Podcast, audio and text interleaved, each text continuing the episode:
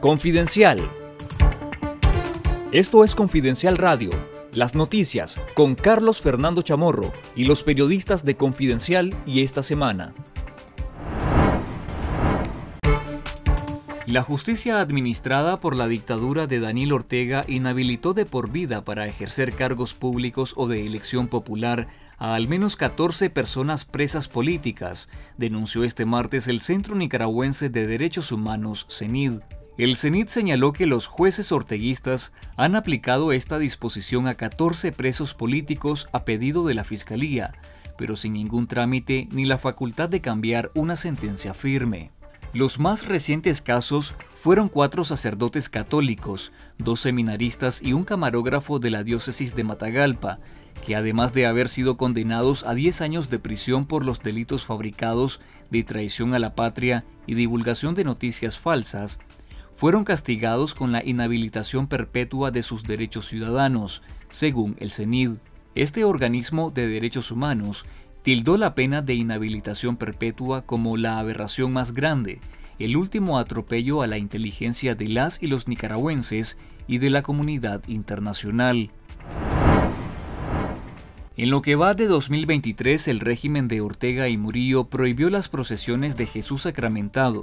el Cristo Negro de Esquipulas, el Señor de los Milagros, la Virgen de Candelaria, San Sebastián, San Silvestre y Santo Domingo, en una forma de castigo a la Iglesia Católica por negarse a legitimar al régimen, según religiosos consultados por Confidencial. Esteban, un sacerdote nicaragüense que accedió a hablar bajo condición de anonimato, comentó que esta prohibición de procesiones y otras celebraciones religiosas es parte del odio visceral contra la Iglesia Católica,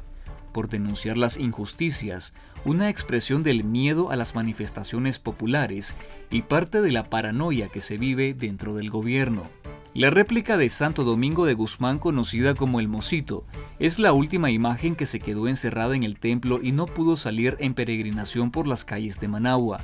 ya que la policía prohibió esta semana la tradicional procesión y determinó que hasta finales de julio tendrán permiso para realizar un recorrido especial. En Confidencial.digital, lea el reporte completo sobre Iglesia por cárcel, la embestida orteguista contra las procesiones. El gobierno de Estados Unidos actualizó la aplicación CBP One, utilizada para solicitar el parol humanitario y asilo en las fronteras terrestres, luego que migrantes en México reportaran fallas en la aplicación telefónica que les han dificultado pedir asilo a través de los ocho puertos de entrada habilitados por la administración de Joe Biden. La ONG Sociedad Hebrea de Ayuda al Inmigrante en México anunció en sus redes sociales que la aplicación se actualizó el 31 de enero. Los migrantes nicaragüenses en México pueden utilizar la aplicación CBP One para pedir asilo en uno de los puertos de entrada, así como para solicitar el parol humanitario mientras que los nicaragüenses en otro país de Centroamérica o en Nicaragua solamente la pueden utilizar para el parol humanitario. El uso de la aplicación CBP One para solicitar citas se anunció el 5 de enero pasado, junto al parol humanitario, programa a través del cual Estados Unidos acogerá a 30.000 migrantes al mes de Cuba, Nicaragua, Venezuela y Haití, pero deportará de inmediato al resto bajo el título 42. Lea todos los detalles en Nicas Migrantes de Confidencial.digital.